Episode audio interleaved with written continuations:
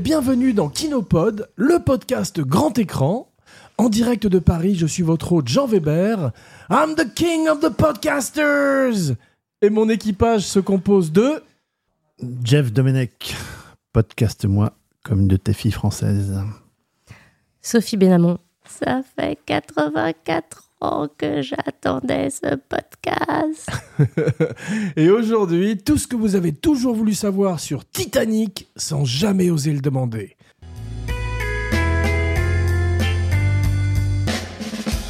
Ravi de vous retrouver, mes cinébuddies, pour notre traversée de l'Atlantique et pour parler de Titanic 1997, réalisé par James Cameron.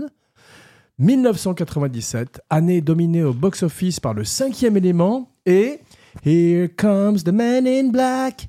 Cette année voit également naître Chloé Grace Moretz et s'éteindre du lourd avec Robert Mitchum, James Stewart et Toshiro Mifune. Et maintenant, c'est au tour de Sophie, la reine des sept mers, les sept mers s'énervent, de nous raconter le film en quelques mots, le fameux pitch, comme si nous étions un gros producteur belge une fois, dans un ascenseur entre deux étages. Alors, Titanic, vous connaissez la fin et James Cameron le sait. Et très intelligemment, le film commence dans l'épave du Titanic, la vraie, que James Cameron filme en sous-marin, et nous plonge au cœur d'une équipe en quête de trésors dans l'équipe du Titanic, avec à son bord euh, une mystérieuse octogénaire, nonagénaire, euh, on ne sait pas quel âge elle a tellement elle est vieille, et qui elle aussi euh, va nous dévoiler les mystères de cette traversée de 1912. Et on plonge avec elle euh, dans la vie de Rose, c'est elle, et sa rencontre avec Jack. Parfait, chère Rose. Et maintenant, c'est au tour du capitaine Jeff de mettre en marche les machines et de fracasser une bouteille de champagne sur la coque pour inaugurer le voyage et la genèse du Titanic. Et vogue le navire. J'ai entendu dire, parce que, contrairement à ce que vient de dire Sophie, qu'il aurait utilisé une maquette pour le début du film sur l'épave du Titanic. Ce qu'on voit dans le film, ce serait pas la vraie épave. J'ai lu ça dans Première. Je sais pas si. Je pense qu'il y a quand même un, un hein. mélange avec des images de la vraie épave. ouais. Et ils ont dit non, qu'ils ont, ils ont mis une, une épave et ils ont fait croire que c'était la. Ah. Après, Parce que la maquette, elle servait euh, souvent pour les transitions, justement, entre la vraie épave ouais. et le pont du bateau. Tu- euh, donc, je- quand on voit dans le making-of, on voit bien que. Mais peut-être qu'effectivement, ils ont. ils- je sais qu'il y a des images d'archives de, les- de la véritable épave. hmm, Mais où exactement? Il y Peut-être pas. des épaves, il y en a à Hollywood. hein. Alors, concernant la, la genèse du film, euh, James Cameron, à ce moment-là, est en train de préparer Spider-Man, Ouais, justement, avec un rôle qui serait, qui serait prévu pour DiCaprio. ouais. Et c'est très compliqué. Finalement, ça sera Sam Raimi qui, qui récupérera le projet. Euh, je sais pas si je t'avais dit, Sophie, que Jean avait collaboré avec Sam Raimi. tu ne savais pas sur la Villette 3 Non Faudra qu'on te raconte un jour. Et euh, évidemment, c'est un projet qu'il a en tête depuis un long moment. Et d'ailleurs, j'ai une anecdote à ce niveau-là. J'ai un ami à moi qui est parti faire un stage à la, à la Fox dans les années euh, 90. Ouais. Et on lui dit Tiens, mets-toi dans ce bureau. C'est un mec qui est en train de préparer un film et ça fait des années. Il s'en sort. Il est là, il, il, est, il est pas là, donc tu peux lui dire. Et il me dit J'arrive là-dedans. Il me dit Il y avait des post-it de partout, des photos, etc. Il y avait une grande photo de River Phoenix Ouais. à l'époque qui était prévue. Pour, et c'était le bureau de, de Cameron qui préparait déjà son Titanic. Waouh. Mais c'était des débuts des années 90, quoi. Il avait déjà ça en tête. Incroyable. Et, et vraiment, il s'intéresse. Ce qui l'intéressait surtout, c'était d'aller visiter le Titanic, euh, avant toute chose. Et il annonce un projet qui s'appelle Planet Ice.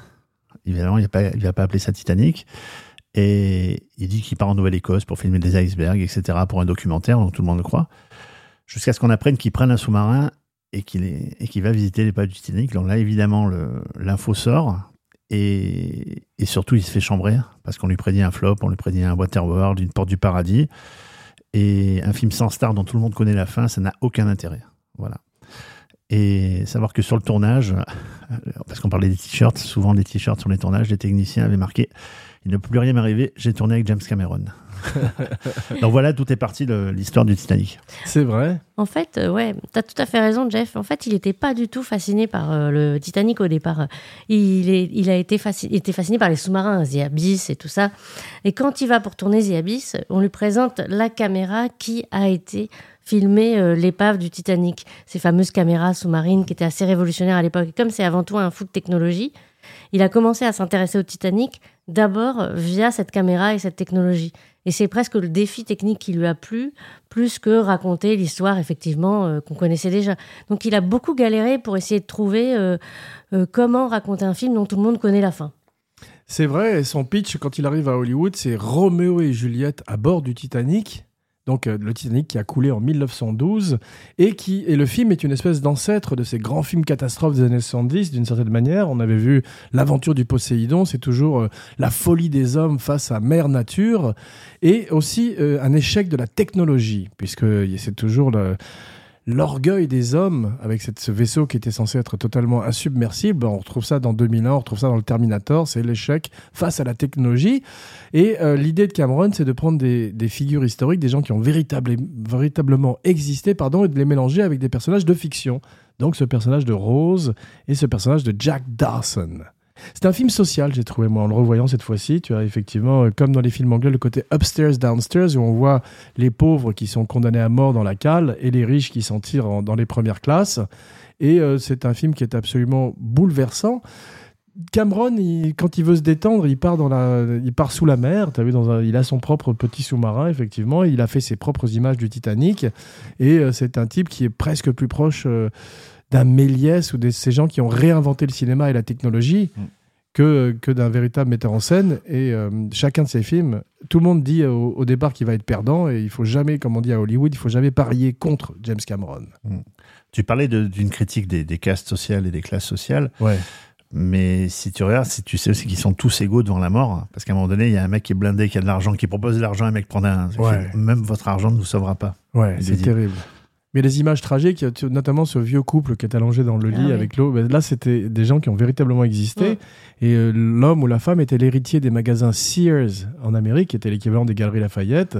Et c'était effectivement des gens très riches qui ont trouvé la mort à bord du Titanic également. C'est aussi, euh, je trouve, une critique euh, de, de l'organisation, parce que que la technologie euh, marche pas, que le, le, vaisseau rencontre un iceberg et, que ça soit la panique, ok, mais qu'il n'y ait pas assez de canaux de sauvetage pour, euh, pour mettre tout le monde dedans, c'est presque là le, problème, parce que les, catastrophes, finalement, euh, tout le monde euh, y fait face, mais qu'après on se dise, bah non, on peut en sauver qu'une partie parce qu'on n'a pas prévu. Ça, et ça, la, critique, elle est énorme là-dessus de, de James Cameron. Je pense que c'est la chose qui l'a le plus choqué quand il avait enquêté là-dessus. Ouais, c'est vrai. Et euh, son film se base aussi sur un film de, des années 50 qui était, euh, tu sais... A Night to Remember. Exactement. Quand on voit le film original, il y a beaucoup de choses en commun entre les deux films, effectivement. Tout à fait, oui. Il l'avoue, hein, il, a, il a dit que c'est en voyant ce film aussi qu'il euh, a pris son inspiration. Ouais. ouais. Et tu disais, Jeff, que l'argent ne peut pas vous sauver, effectivement. On a vu récemment des, des milliardaires qui étaient sous la mer pour aller visiter également l'épave du Titanic et qui ont trouvé la mort à, bord de ce sous-marin de façon tragique également. Bah, le Titanic a encore fait des victimes. 100 ans plus tard. Exactement. Et est-ce que tu as remarqué, Sophie, que tous les films de James Cameron commencent par A ou par T? Ah. The Abyss, Titanic, Terminator, c'est frappant. Quasiment la plupart de, de sa filmographie, c'est soit un A, soit Sauf un. Piranha, mais il a, il a, retiré de sa filmo. Ouais, c'est vrai. Piranha, il paraît qu'il a été viré du film et que la nuit, il revenait en cachette pour fabriquer des piranhas en plastique dans la cabine et tout. il voulait refaire le montage, tout ça, sur Piranha 2. Ouais. en plus, il a pris le projet en cours. Ouais. Mais euh, non, ça l'a pas. Non, c'est incroyable. Et c'est un génie parce qu'effectivement, quand il a eu l'idée avec Schwarzenegger de faire de Schwarzenegger le méchant de Terminator, ça a changé la carrière de, des deux d'un coup parce qu'au départ, il devait faire le rôle de Michael Bean. Schwarzenegger, on le sait, on le sait tu vois. Et c'était une idée de génie de lui faire jouer le méchant. Alors, euh, le, film, euh, il tourne donc, on a dit, moi je croyais dans la véritable épave, et euh, Cameron voulait que ce soit une espèce d'hommage à tous les gens qui sont morts, en fait, si tu veux, véritablement dans le Titanic. Ce qui nous amène à Sophie, la rose du show, qui nous parle un peu plus du casting du film. Ah, le casting. Alors, justement, tu parlais de film catastrophe. Et James Cameron ne voulait pas ressembler au film catastrophe des années 70 euh, comme euh, La Tour Infernale, où il y avait une pléiade de stars qu'on voyait apparaître et on disait tiens Paul Newman, tiens Steve McQueen, tiens Faye Dunaway, tiens ceci, tiens cela, euh, tiens Fred Astaire. Enfin, La Tour Infernale, pour ça, c'est un défilé. Quoi. Le Poséidon aussi. Le Poséidon, un peu moins, mais ouais aussi, tout à fait. Et donc, il avait cette hantise-là. Donc, il voulait pas, absolument pas mettre de stars dans le Titanic. il, voulait que les gens ressemblent presque au personnage d'époque qu'il avait choisi. Kathy Bates ressemble à Molly Brown. Il y, a, y a plein de gens qui ressemblent à leur historique.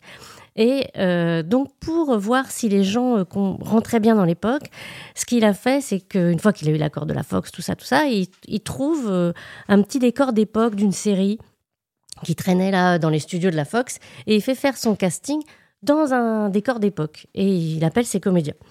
Et donc, bah, il y a à peu près... alors, Roméo et Juliette, dans le Titanic, tu l'as dit, donc euh, euh, DiCaprio, qui venait de tourner Roméo, mais Roméo, et Juliette n'était pas sorti, euh, est fortement pressenti.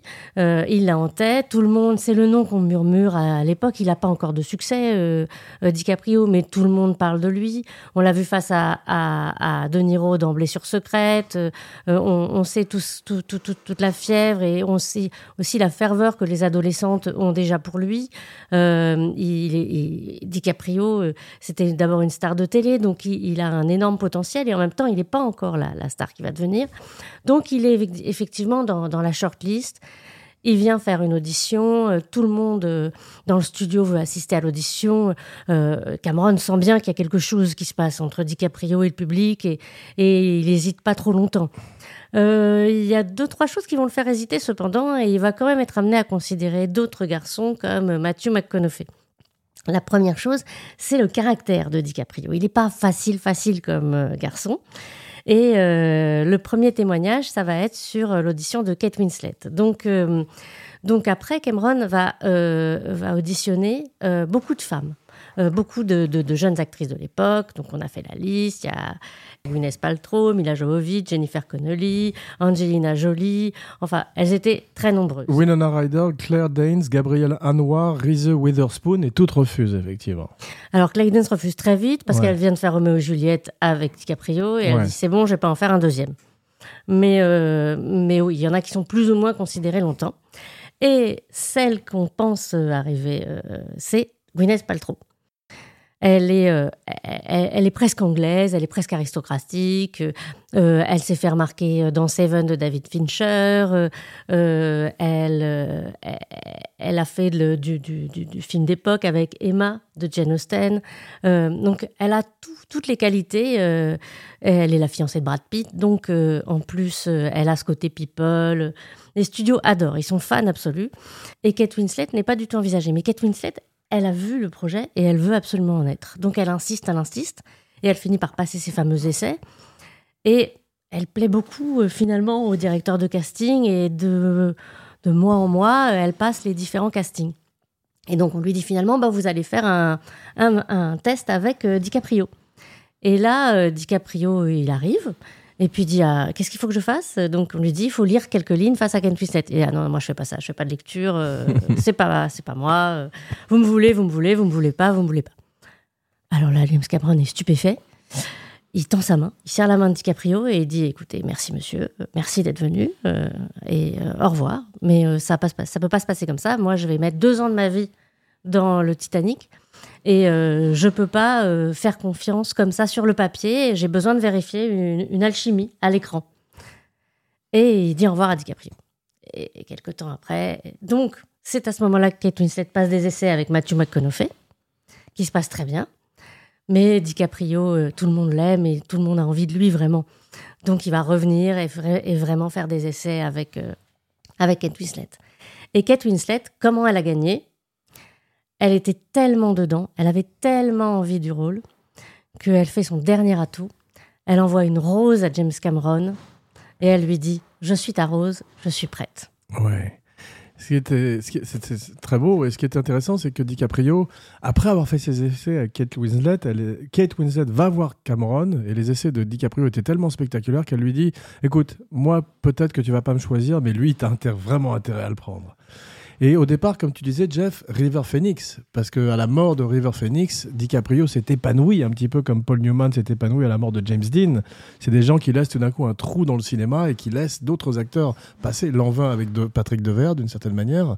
Et on voit ça, ça se répète à travers l'histoire du cinéma.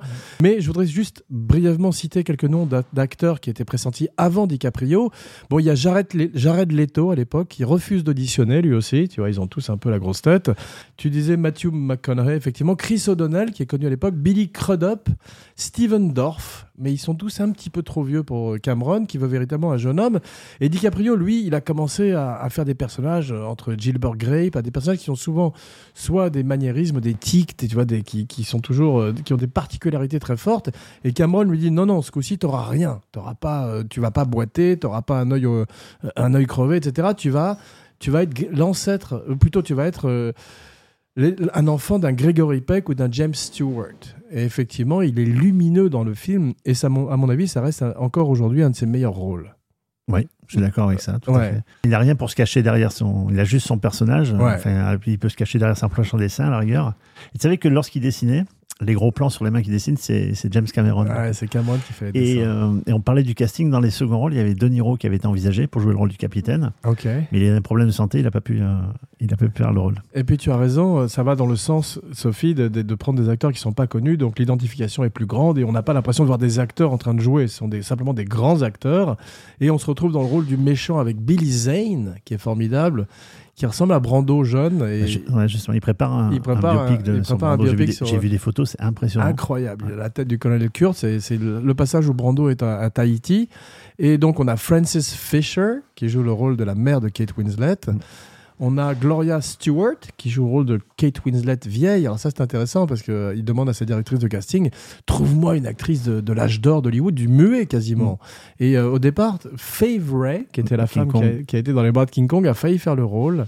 Mm. Et finalement, c'est Gloria Stewart qui est choisie. Et elle est formidable. hein. Elle est vraiment euh, avec le diamant, le, cœur de l'océan. Ouais, elle, a, elle a de bonnes punchlines dans le film. Ouais. On voit également dans les seconds rôles euh, un acteur que j'aime beaucoup qui travaillerait beaucoup avec Cameron, qui a la particularité d'avoir été tué par un alien et un Terminator. Bill Paxton. Bill, Bill Paxton, Paxton. voilà, qui est Alors, magnifique. Bill Paxton devait pas être dans le film en fait. C'est un copain de James Cameron. Ils sont très Ah, amis. C'est ça. Et euh, jusqu'à euh, cinq, six- cinq semaines avant le début du tournage, il avait euh, des négociations très avancées avec un acteur dont j'ai jamais réussi à savoir le nom, mais un acteur un tout petit peu plus connu et 10 à 15 ans plus vieux. Et, euh, et donc, euh, cet acteur finalement finit par le, le laisser en plan. Jeff, tu l'as, tu l'as fait remarquer, le film a très mauvaise réputation. On se dit, un film catastrophe, c'est plus la mode, donc les Ouais. gens veulent pas y aller hein, sur Titanic, les, les- les gens connus. Donc l'acteur le plante et il fait appel à son pote. Il dit, écoute, tu peux faire ce, euh, ce chef d'expédition, euh, c'est, pour le rôle du, du chef d'expédition de nos jours. Et là, euh, il est confronté à un problème, c'est qu'il avait envisagé une ébauche d'histoire d'amour entre le chef d'expédition et une actrice, l'actrice qui jouait, et le personnage, pardon, euh, euh, qui jouait le- le- la petite fille C'est ça. de Gloria de Stewart de Rose, ouais. voilà. Et là, il est confronté à un problème d'âge. C'est que comme il a pris un acteur 10-15 ans plus jeune, euh, la- la- la- la- la- la- la- l'actrice elle est trop vieille, celle qui est prévue pour jouer euh. Donc, il va, euh, il va engager du coup celle qui deviendra sa femme et, et Suzy Amis, qui deviendra Suzy Amis Cameron. C'est vrai, mais c'est pas plus mal. Je trouve qu'il ait baissé un peu l'importance de ce, de ce prologue et de ce- cet épilogue, parce que la vraie histoire, c'est quand même le Titanic.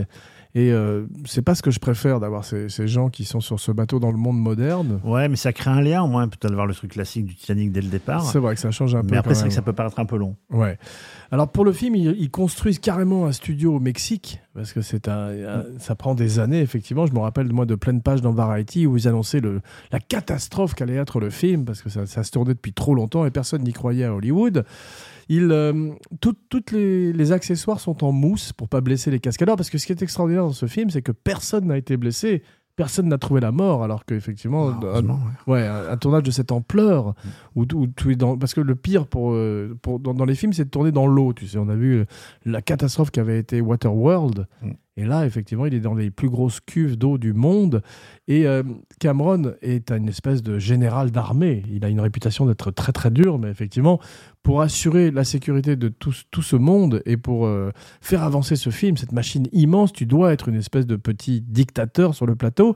Et, comme tu dis, il, il s'entend. Il y a même un mec qui empoisonne l'équipe. Tu as vu à un moment? Ouais, un, gars, un gars qui s'est fait virer, il a mis de, de la drogue hallucinogène dans, la, dans soupe, c'est de la bisque de homard, je crois. Ouais. Et c'était en Nouvelle, euh, Bisque- Nouvelle bisque Écosse, rage, mais il n'y avait pas DiCaprio, Kate Winslet ce jour-là. Ouais. Et il s'en est rendu compte rapidement, James Cameron, il est parti se faire vomir. Ouais. Euh, toutes les énigmes, mais ça durait pendant 15 jours. Ils étaient tous un petit peu. Tous On dit que c'est un chef cuistot qui aurait été viré qui Pour se venger. se Pour venger. se venger, il a fait ça, ouais. Mais il a jamais été attrapé, le mec qui a fait ça. Bah non. C'est incroyable. Et et Cameron suggère à un moment, pour gagner du temps, de tatouer le maquillage sur le visage des extras, des, des, des figurants. Tu vois, donc, il a des idées Et en extrêmes. plus, pour pas avoir de vapeur, il les a vraiment fait tourner dans l'eau froide. Ouais. tu sais. Donc c'était vraiment quelque chose de. Je pense que le tournage a été terrible. Ça a duré Le 6 mois. tournage quand même. était dur, hein, oui. Ouais, Très, ça, très ça- dur, ça a hein. été très dur pour Kate Winslet, mais en même temps, on voit qu'elle a rempilé pour Avatar le deuxième, tu sais. Ah, Elle a mis 20 plus de 25 ans avant de rempiler quand même. Il a fallu. Et DiCaprio, euh, il faut pas lui parler de James Cameron. Ouais, hein. c'est vrai. Non, plus de 6 mois, juillet 96, mars 97. hein. Incroyable. Mais il, il paraît que Kate Winslet retient sa respiration pendant 7 minutes dans Avatar. C'est ce que, j'ai lu. ouais. Mais apparemment, bon, elle est, elle est dans une piscine, elle n'est pas en train de bouger, elle met juste la tête sous l'eau. Mais ils ont fait un, tellement, un tel entraînement physique pour le film qu'ils sont tous devenus des athlètes et des, des plongeurs sous-marins, effectivement. euh. Ouais. Et tu parlais du, des décors qui ont été construits au Mexique. En fait, ils ont fait qu'une seule partie de- du bateau, d'un seul côté. Ouais. Et par, par manque de moyens, etc., ils n'ont pas fait la, se- la seconde partie. Et donc, ce qu'ils ont fait, euh, lorsqu'il filme la seconde partie qui n'existe pas, il est obligé d'inverser. C'est-à-dire que lorsqu'il écrit de la main droite, eh ben, il doit écrire de la main gauche, parce qu'il va inverser les paroles. Euh, les cheveux, s'il a l'arrêt d'un côté, eh ben, il va la coiffer de l'autre. Et tout est inversé euh, volontairement pour pouvoir euh, après euh, superposer les images. Ouais, c'est extraordinaire, donc le travail. plus long à faire. ouais. Le film coûte plus de 200 millions de dollars, c'est quasiment 1 million de dollars la minute. On n'avait jamais vu ça à l'époque. Le film le plus ont- cher. ouais, et, et la Fox a dû demander à Paramount de se faire, euh, de se faire aider pour, euh, pour financer le film. Parce Voilà. que même Cameron a mis son salaire dedans, Ouais. euh, son salaire de scénariste, Ouais. ses droits, tout ça. Bon, après, il a pu récupérer euh, suite au succès du film. Mais on dit souvent qu'en préparation, le producteur a le flingue sur la tête du réalisateur. Mais en tournage, c'est l'inverse. voilà. C'est Alain Sartre qui avait dit ça. Mais euh, Cameron utilise donc Digital Domain, qui est son ILM à lui, sa boîte de- de- d'effets spéciaux. On a beaucoup d'effets spéciaux digit- numériques, effectivement. Et c'est la première fois qu'on voit aussi des, des cascadeurs numériques, parce que c'est là où il a, il a assuré la sécurité des gens, c'est que quand il commence à tomber des ballasts et tombé dans la mer et tout, c'est des, c'est des créatures de synthèse, Mm. et il n'a pas voulu mettre en danger la vie des cascadeurs, et il a bien fait, effectivement, parce que c'est un tournage extraordinairement dangereux pour tout le monde. Mais en 97, c'est tout nouveau. hein. Personne n'a vu ça avant. hein. Jamais, ouais. On a eu des les images de synthèse jusqu'à présent servaient à faire des dessins animés, euh, Ouais. euh, style ceux de Pixar, etc. C'est ça. Ou alors Jurassic Park en 94, qui était la première fois qu'on a vu des gros, gros effets numériques. Oui, mais Ouais. pas, pas à ce point-là, pas dans ces détails-là, comme, comme Cameron l'a amené. C'était vraiment une révolution. hein. J'ai lu qu'il avait une cuve d'eau de 19 millions de litres d'eau. Donc c'est vraiment euh, probablement tourné à Malte, qui est un des plus. là où il y a le plus. euh, c'est la plus grosse cuve d'eau du Non, c'était monde. Mexique. C'est Ah, c'est Mexique Mexique. également. Ils ont Ouais. creusé un truc avec de la dynamite, ils ont agrandi le, Incroyable. le bassin. quoi. Et euh, Cameron, il, dormait deux heures par jour. Il s'est injecté de la vitamine B12 euh, dans, les- dans les jambes pour tenir. Ouais. Il, il se shootait lui-même, Ouais, c'était pas il le docteur. Il, hein. il se forçait, il forçait ses techniciens à faire la même chose. Quoi. Ouais. On peut parler brièvement de la musique aussi. James Horner fait une musique magnifique et il veut Céline Dion. Il veut une chanson de Céline Dion, mais Euh, James Cameron ne veut pas de chanson chantée. Ouais, ouais. qui a pas de chanson qui a chanté. Et puis tout d'un coup, ils partent en studio pour écouter la chanson de Céline Dion. Et là, ils se rendent compte que ça va quand même servir le film. Et euh, ils sont tous émus. Et ils finissent par mettre cette chanson qui deviendra un énorme tube mondial. C'est pas ce que je préfère dans le film, mais Non, mais ça. ça Ah, mais la, si. musique, la musique est très belle, la mélodie du film. Je serais tu nous la chantes, Jeff? Non, Ok. On va éviter. Alors le film, on voit que c'est euh, le plus gros succès de tous les temps jusqu'à Avatar. Donc effectivement, Cameron à chaque fois euh, est- euh, a des succès extraordinaires et ça va changer la carrière de ce jeune acteur qui est Leo DiCaprio, Leonardo DiCaprio, dont on va parler beaucoup dans une émission spéciale très prochainement. Mais euh, c'est, on voit à une époque d'une véritable Leo mania, comme la Beatles mania, et effectivement il y a un avant et un après pour lui. Le film gagne 11 Oscars, comme Ben Hur, comme Le Seigneur des Anneaux. Et euh, c'est euh, c'est là où on se rappelle que Cameron monte sur scène et euh, avec rage s'écrit qu'il est le roi du monde. Il On dit- lui a beaucoup reproché. Voilà. On lui a énormément Voilà. reproché. En fait, il était pris dans l'instant et il en Ouais. a parlé après. Il était pris dans l'instant Ouais. et, euh, et il s'est mis à dire I'm the king of the world. Mm. Et il, il a, il, a vu un- il a senti le malaise. Il s'est dit euh, et Ouais. après il dit si je vous avais un conseil à vous donner, si vous gagnez un Oscar, ne citez pas votre propre film. C'est un pas trop loin.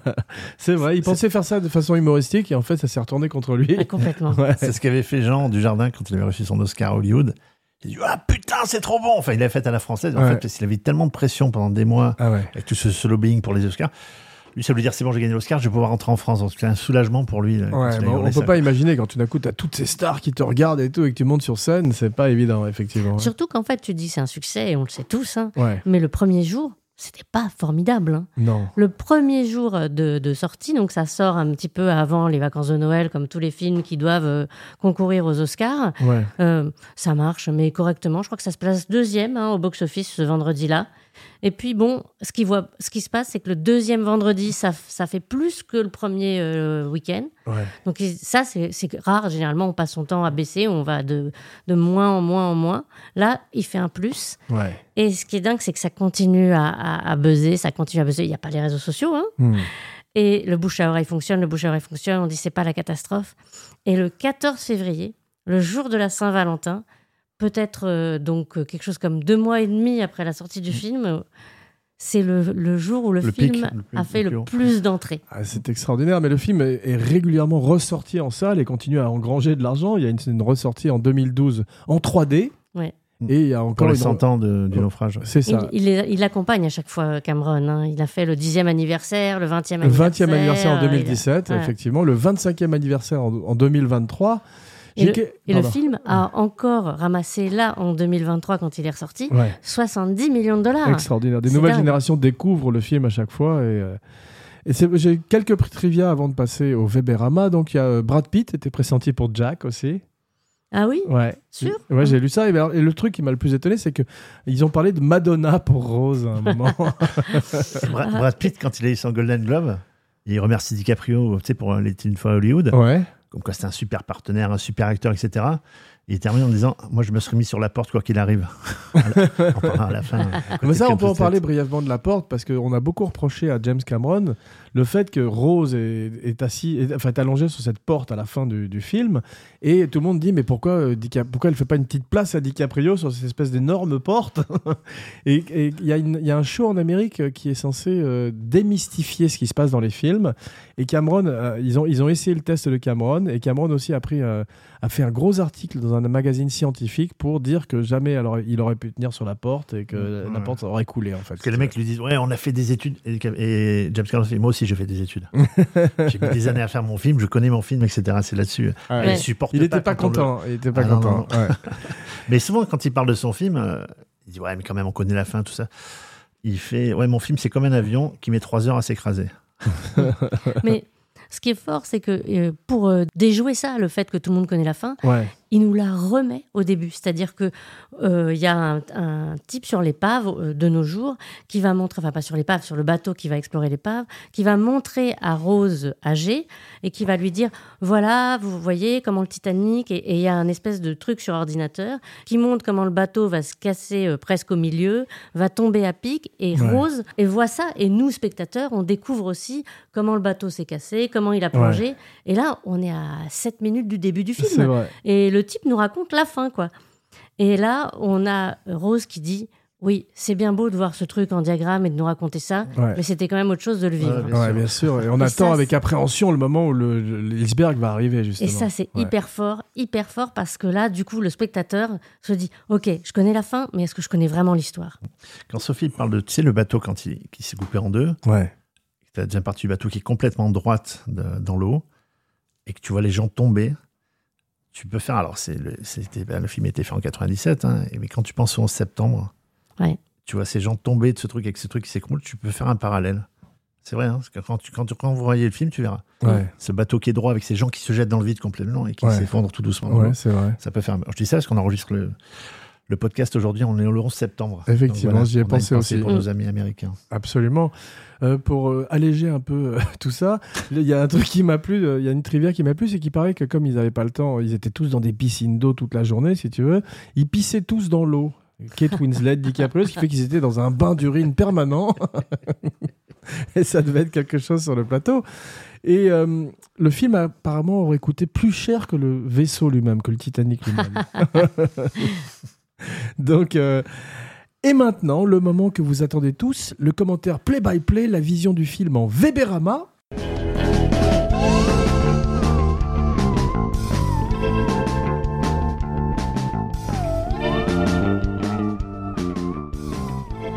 Alors, le film fait quand même euh, 3h14, plus long que la traversée du Titanic également. Et je propose comme titre alternative La croisière s'amuse pas. Mm. Ça, c'est une possibilité. Ou alors Ice, Ice Baby. Dum, dum, dum, dum, dum, dum. Et il paraît que s'il avait percuté de, de face, le bateau n'aurait pas coulé. C'est possible, mais euh, c'est parce qu'ils ont voulu accélérer arriver plus tôt à New York qu'ils sont, qu'ils sont tapés Mm. cet iceberg. donc Non, c'est parce que- toujours- mais en voulant l'éviter, Ouais. c'est là qu'il a déchiré la coque sur tout le côté. Ah. Il a expliqué que s'il avait pris de face, le bateau n'aurait pas coulé. L'iceberg aurait ouais, explosé. et, Juste euh, deux compartiments qui auraient. euh, Incroyable. Mais moi, ça m'a frappé justement en voyant cette épave au début à quel point c'est un vaisseau fantôme dans lequel on pénètre. C'est magnifique. hein. On est, c'est presque film Ah ouais, d'horreur. c'est, Ouais. Ça, fait, ça fait de la peine déjà. de Ouais, voir c'est terrifiant avec cette poupée dans, sous la mer, etc. Tu rentres dans une espèce de musée mort, euh, tragique et il- je trouve qu'il manque un Meg quand même, Jeff, non? Été mieux. Ouais, Jason Statham dans Titanic 2, tu sais. Mais le, un truc, j'ai pas, j'ai pas, j'ai pas réagi tout à l'heure quand on parlait de la sortie du film. C'était un événement, la sortie de Titanic. Et surtout, ça cartonnait parce que les gens retournaient le voir deux, trois, quatre fois. Ouais. Genre, moi, j'ai eu la chance, j'avais un pote qui me l'a montré une semaine avant parce qu'il avait reçu dans son cinéma. On se l'était fait tout seul. C'était, tu prends une claque déjà. Et je pense que le film, c'était, ouais, ça reste un grand classique, comme, euh, comme pourra l'être euh, Autant n'emporte le vent, Docteur Ouais. Givago, ces grands films-là qui vont ressortir éternellement au cinéma. Ouais. Et ouais, tu te prends une claque dans la gueule quand tu vois Titanic. Alors, Il y a plein de gens qui, qui critiquaient le film, etc. Mais ça reste ouais, c'est- un des grands classiques du cinéma aujourd'hui. ouais. Je suis bien d'accord avec toi. Il y a un truc qui est magnifique, c'est les cuts entre la réalité et le passé. Tu sais comment on passe directement tout d'un coup dans le Titanic à l'époque. C'est magnifiquement fait et au bout de Sur 20 les mains, là, Ouais. euh, on passe sur les mains de Kate Winslet qui Ouais. vieillissent. Ouais. C'est très très beau. Tout ça, c'est fait par effet numérique, bien sûr. c'est Mais sublime. c'est très beau quand elle tient son collier et tout. Ouais. C'est magnifique. ouais. Cette première scène, quand ils ouvrent la porte, tu sais, les, tu as deux serveurs Mmh. qui ouvrent la porte du salon du Titanic. Et on comme ça. entre dans. Ah, c'est super bien foutu, c'est vraiment magnifique. Et au bout de 20, 20 minutes, c'est parti. On est euh, dans le vrai, la vraie histoire du Titanic. Tu as vu, il y a une bande de chiens qui montent à bord, les pauvres chiens aussi. Tu as vu, j'étais triste pour eux. Les chiens du Titanic. Ceci ouais. dit, on dit, il y, a- y une- il y a une phrase drôle qui dit qu'il faut jamais perdre espoir. Regardez les homards qui étaient dans les aquariums du Titanic. Tu sais. C'est excellent ça. Et il y a une scène aussi qui m'a fait penser à Pretty Woman. Quand, Ouais. euh, quand il y a DiCaprio, il est, il est à table avec tous ses couverts. Et c'est un peu comme Richard Gere qui expliquait à Julia Roberts non, ça c'est le couvert pour ça, ça c'est le couvert pour ça. Cette Et DiCaprio qui n'a pas, qui a pas l'habitude de, de Mm. voyager en première classe, Ouais. parce que c'est un gueux, on va dire. Il voit tous ses couverts, il explique euh, qu'est-ce que ça peut C'est là où il est le plus magnifique, quand il est habillé en smoking et tout d'un coup on le voit en haut de cet escalier, de ce grand escalier Titanic qu'ils ont reconstruit véritablement. Tu as l'impression de voir Gary Cooper ou Gregory Peck ou ces mecs de la grande époque d'Hollywood et euh, c'est vrai qu'il a euh, tout le côté solaire, lumineux que, que le personnage devait avoir. Au début, on le voit de dos. J'adore quand les personnages sont introduits de dos, grand classique du cinéma et de Kinopod. En, en jouant, en jouant au Ouais, poker. ouais. il est très beau et euh, il y a une phrase qui est terrible parce qu'elle est très annonciatrice de ce qui va arriver quand il dit We're the luckiest sons of bitches in the world. On est les, les fils de pute les plus chanceux du monde, alors que cette main qu'il gagne au poker est en fait la mort qui plane sur eux. Ouais. Moi, j'aime beaucoup aussi quand on nous présente la troisième classe, d'entendre parler plein de langues euh, différentes. Et de voir que le Titanic, bah, c'est un vaisseau de luxe pour certains, mais c'est aussi euh, le meilleur moyen de rejoindre l'Amérique pour, euh, pour beaucoup de- d'Européens et euh, d'immigrés de, de, l'époque. Et il nous montre, bah, il a un copain italien, bien sûr, mais Ouais. il nous montre toutes ces nationalités, tous ces gens qui rêvent d'Ellis Island, qui rêvent d'arriver euh, euh, à New York et euh, de commencer une autre vie. Euh, Donc C'est terrible et on voit aussi que le T-1000, le, le, le robot en métal liquide, est à bord du vaisseau puisqu'il est joué par cette actrice euh, qui s'appelle euh, Suzanne Goldstein, je crois, ou je ne sais pas son prénom, mais c'est elle qui joue aussi Vasquez dans Aliens et c'est cette, cette mère, tu sais, qui arrive avec ses enfants et dans une des scènes à mon avis les plus tragiques et bouleversantes du film, c'est quand elle raconte cette histoire à ses enfants alors que l'eau monte autour d'eux, tu sais. Ouais. Bah, c'est elle qui jouait le T-1000 dans, dans Ah, un- moment quand, euh, quand, elle, quand il, la scène si fameuse, quand elle le transperce le- la gorge de ce type dans la cuisine avec euh, son bras en métal liquide. Euh, la salle des machines est particulièrement impressionnante. Tu as vu, on se croirait dans un film de pirate. D'un coup, on passe dans un autre monde avec ces types qui, qui chargent le charbon et tout. Et c'est sublime, des décors naturels. Et tu as vu, Annie Wilkes est à bord, donc aussi. Kathy Bates. Annie Wilkes était dans Misery. Et elle est magnifique dans le rôle de Molly. Molly, Molly Brown. Brown, ouais, qui a vraiment existé. Ouais, hein. l'insubmersible, on l'appelait The Unsinkable Molly Brown en anglais. Et elle a vraiment existé, elle est superbe. Et c'est elle qui prend DiCaprio sous son épaule. Et il a la chance qu'elle ait un fils qui avait les mêmes mensurations que lui pour lui prêter un costume pour la soirée, t'as vu? Mm. Ouais, mais c'est très touchant cette relation entre les deux.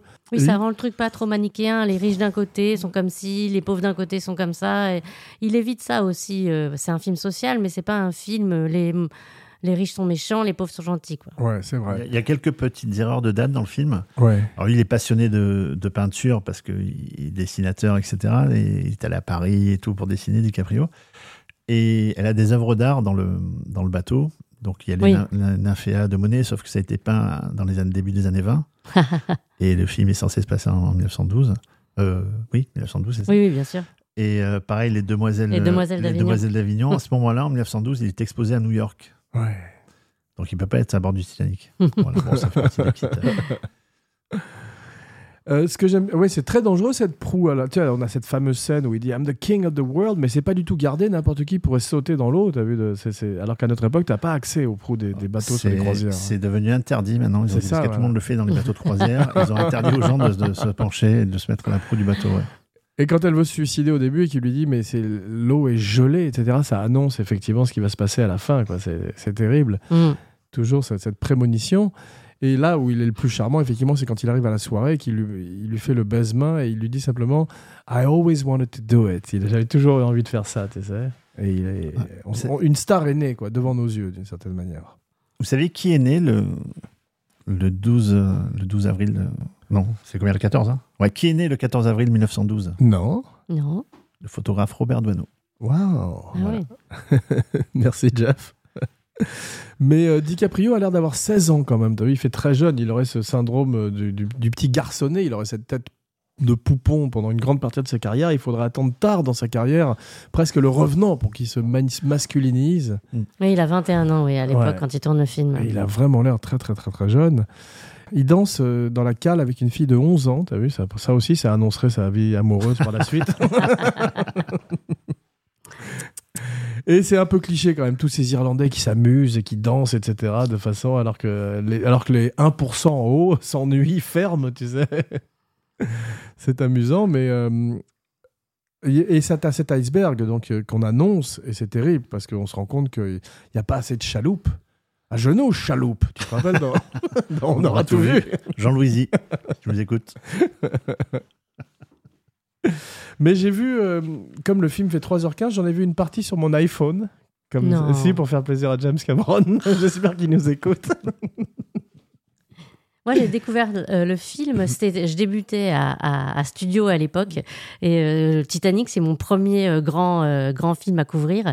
Et la projection était faite au Gaumont Grand Écran Italie, salle Wow. qui n'existe plus aujourd'hui, mais c'était un mono-écran énorme, le plus grand écran euh, euh, de, de Paris. Et, et, Cameron avait demandé à ce qu'il y ait une projection unique, hein, bien sûr, et sur un écran dont il voulait lui-même vérifier les qualités. Et euh, à chaque fois, il était très présent sur euh, la qualité technique de sa projection. Ouais. Donc tous les journalistes de Paris accourent à ce moment-là euh, sur la place d'Italie. Il faut savoir que toutes les projections de presse d'habitude sont vers les Champs-Élysées. On accourt sur les places d'Italie, on remplit cette énorme salle avec ce film de- dont on ne savait rien puisque la rumeur qu'il précédait était Ouais. affreuse. Ouais. Et ça, ça a envahi l'espace tout d'un coup euh, d'un écran. C'était un effet de le voir sur un écran de cette taille-là. Ça a un effet euh, dingue. Ouais. D'ailleurs, ils avaient fait une- des projections test à Hollywood. Euh, Ils avaient pris des cinéphiles, etc. Et ils leur ont dit Vous allez voir le film de Grandes Espérances avec Robert De Niro, Gwyneth Paltrow et Ethan Hawke, je crois. Et donc, les gens s'installent, ils regardent le film, et puis, au bout d'un 10 minutes, un quart d'heure, ils se rendent compte qu'ils sont en train de voir Titanic de Cameron. Quoi. Mais c'est bien avant la sortie du film. Waouh. Mais la première scène qu'ont filmé DiCaprio et euh, Kate Winslet, apparemment, c'est la scène où il l'a peint nu. Donc ça, c'est difficile. Euh, Je crois qu'Amon a regretté ça par la suite parce qu'ils n'ont pas cette intimité qu'ils se créeraient à travers le film, puisqu'ils sont tous les deux dans les tranchées, euh, dans des tranchées mouillées en plus. À propos de tranchées, on voit que l'équipage, ils sont tous très jeunes. Et ça, c'est probablement basé sur la réalité. C'est comme des jeunes soldats, tu vois. Et c'est très très émouvant. L'iceberg arrive au bout d'une heure quarante. Et il y a un truc qui est un petit peu gênant, c'est quand la vieille dame raconte ses souvenirs euh, sexuels. Tu sais, il avait un tout petit pinceau. C'était quand même- Ça m'a gêné un petit Tu peu. fais bien la vieille dame. Et c'est le mec qui joue le capitaine Bernard Hill, qu'on verrait aussi dans Le Roi, des, de- de- dans, dans, euh, Le Seigneur des Anneaux, il est magnifique, il est Ouais. bouleversant. Quand, Ouais, il, ouais. quand il réalise que c'est la fin, il n'y a, il, il y a plus rien dans son œil. T'as vu, il est mort Mm. déjà avant que de mourir. Et l'architecte aussi du bateau est formidable. Le type qui règle l'horloge, là, parce qu'ils ont tous compris, avant tout le monde, y a- que c'est foutu pour tout le monde. Ils ont Ouais. tous. Ils boivent du brandy. Ouais, Marlon Brandy. Ouais, c'est ça. Ouais. il m'a regardé avec la haine. Je te comprends. Et le, le personnage de Rose, c'est regarde, c'est une féministe avant l'heure, la fille. Parce Ouais. qu'elle passe son permis, euh, elle conduit des avions, etc. Et puis elle se laisse pas faire, Hum. tu vois. Euh, elle envoie. Et puis ça, elle, a- elle, dit, elle divorce du Billy Zane. Ouais. À l'époque, les femmes divorçaient pas, quoi. Elles étaient plutôt soumises, malheureusement. Et là, tu vois que c'est une femme de caractère pour l'époque. Hein. Mm. Il en a fait vraiment une fille assez forte. Quand, il- quand on voit toutes les photos de sa vie euh, tout raconte ce qu'elle a fait, et tout ce euh, qu'elle a fait. euh, l'aviation, tout ça. Ah ouais, Ouais, parce ouais. qu'elle devient comme Amelia Everhart, elle a tout fait, tu sais. Ouais. genre, euh. Mais, ça m'a fait euh, penser euh, un petit peu. Pardon, Ouais, vas-y. non, je voulais dire que c'est aussi ça qui a fait le succès du film, c'est-à-dire Ouais. que beaucoup de femmes sont allées voir le film et ont vu en Rose un, un modèle aussi, euh, et euh, tu le soulignes tout à fait, euh, cette espèce de, pas forcément de féminisme revendiqué, mais de fait de, elle a échappé à la mort, mais à côté, elle a eu une vie Elle de dingue. quoi. bien sûr. Elle Ouais. pas, passée à côté de sa vie. Ouais, c'est vrai. Il n'y a, pas- y a pas de noirs à bord, t'as vu? Ils sont moins cons que les blancs, ils sont pas montés dans le Titanic. et euh, le film est dur à regarder quand même. Au bout d'un moment, c'est une tragédie, tout le monde meurt et tu te c'est- très violent comme film. hein, pour, Oui. pour un blockbuster hollywoodien, ces gens qui meurent, quand, quand, les, quand on commence à charger ces chaloupes et qu'il y, en a qui partent avec seulement trois personnes à bord, ça c'est basé sur la réalité et Cameron n'a pas du tout euh, mis du sucre pour enrober son histoire. hein. C'est Mm. vraiment... euh, Quand- C'est quand on les voit tous dans la flotte qu'on putain, qu'on prend conscience du truc, on est, on est à leur place. Quoi. Ça, c'est une image. Et puis cette image, quand ils arrivent trop tard avec les Ah chaloupes, ouais, tu qui sont sais, tous, qui sont tous et qui sont tous gelés dans la glace Ouais. comme ça, c'est une image terrifiante, ça. Et, et Cameron nous la montre. Euh, Il y a un bébé même, c'est affreux. Ah ouais. Ouais. Non, c'est terrible. Et l'eau qui, l'eau qui se déverse dans les couloirs aussi, ça m'a fait penser au sang dans l'ascenseur de Shining, tu sais. Et c'est vrai qu'on est en plein film d'horreur, quoi. T'as- Avec le mec qui se suicide et tout, tu sais, parce que. Et puis toujours cette histoire extraordinaire de ces musiciens qui ont continué à jouer, alors que les, les gens mouraient autour d'eux et qui euh, continuaient à jouer leur ritournelle. C'est c'est la scène où DiCaprio, il est, il est attaché avec des menottes dans une, dans une cale au fond, attaché à un tuyau. Ouais. Et elle vient avec une hache pour couper la. Comme Shining, pour ouais. couper le truc, ouais, Ouais. comme- comme Shining. Ouais, ouais, Et tu vois, il y a- il y, a deux. Here's Rosie. Alors, elle casse la vitre pour, la, pour prendre la hache. Ouais. Et juste le plan suivant, quand elle prend la hache, euh, la vitre, elle s'est reconstituée. Ouais. C'est un petit fond raccord. Et lorsqu'elle va taper avec sa hache pour péter les menottes, si tu mets bien ralenti, en fait, elle tape la hache sur, la- sur le poignet de DiCaprio. Elle aurait pu lui couper le poignet. Putain. Bon, là, parce que les menottes étaient évidemment, Ouais, elles étaient déjà ouais, cassées. ouais, ouais. Mais elle tape fort, elle tape sur le poignet de DiCaprio. Ah, Incroyable. Heureusement que c'est une fausse hache. Mais ils sont poursuivis, je sais pas si on l'a dit déjà, David Warner. Je crois que je, l'ai mentionné en début d'émission, mais c'est un grand acteur, David Ouais, Warner. On se rappelle de lui en Jack l'Éventreur dans euh, C'était demain. C'était demain. Il était aussi dans Les Chiens de paille. C'était un des grands méchants du cinéma anglais. Il est toujours extraordinaire. Moi, j'étais contente parce que ça faisait longtemps que je l'avais pas vu à- à- quand je l'ai redécouvert dans Titanic. Le nom de méchant que lui, que lui donne Cameron, c'est euh, Spicer Lovejoy. C'est magnifique. Et puis merci à la Fox d'avoir accepté Warner dans le film. hein. Mais quel enfer pour ce couple, parce que non seulement ils sont en train de se noyer avec des litres, des hectolitres d'eau qui leur tombent sur la tronche, mais en plus il y a Billy Zane qui les poursuit avec un flingue. C'est là où il faudrait qu'il y ait un aileron de requin en plus, tu sais, genre comme si c'était pas assez, tu vois. Il est très très bon en voyant le film. Billy Zane est très très bien dans le film. Ah, il fait une merde sans nom, quoi. Il n'a Mm. pas de rédemption, lui, effectivement. Et c'est bizarre parce que le, le méchant, en fait, le- il est assez antipathique, il s'en sort dans le film. Ouais. Enfin, il s'en sort même s'il se suicide après, mais il s'en sort. Et là où le gentil euh, et le héros ne s'en sort pas. Mm. Donc c'est un peu à contre-courant des, des codes hollywoodiens aussi. Ouais, non, c'est incroyable.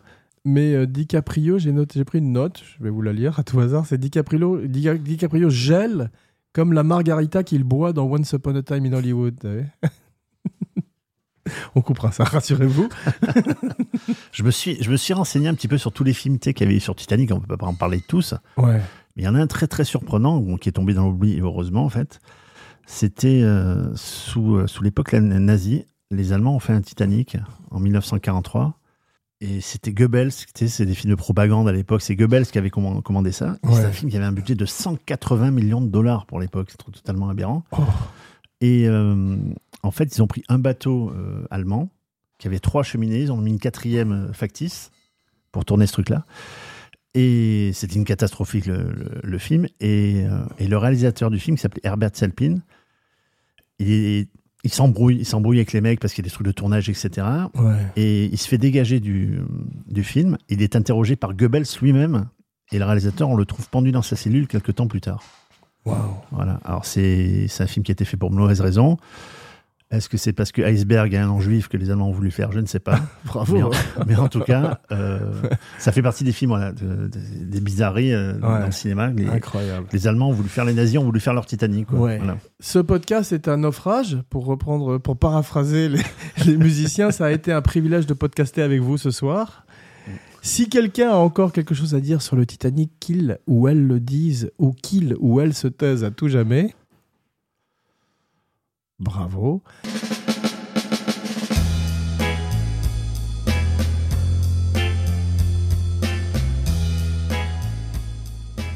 Bien, merci mes cinébuddies pour cette traversée en solidaire. Sophie, euh, tu es très belle. Jeff, tu es pas beau. Non, t'es pas que beau, pardon. T'aimes ça, non? Ok. Hein. On se retrouve dans quelques jours pour un nouveau podcast, grand écran. En att- ça sent que ça fatigué là. En attendant, n'oubliez pas de liker, de partager, de commenter, de follower et de vous abonner partout où vous écoutez Kinopod. Si vous voulez voir la vidéo du show, rendez-vous sur Abracadapod sur YouTube. Et maintenant, voici venu l'heure de dire vos noms et vos phrases signatures, la fameuse catchphrase. Sophie Benamon, je cherche encore le cœur de l'océan. Waouh. Jeff Domenech, les femmes, les enfants et les podcasteurs d'abord. Bravo.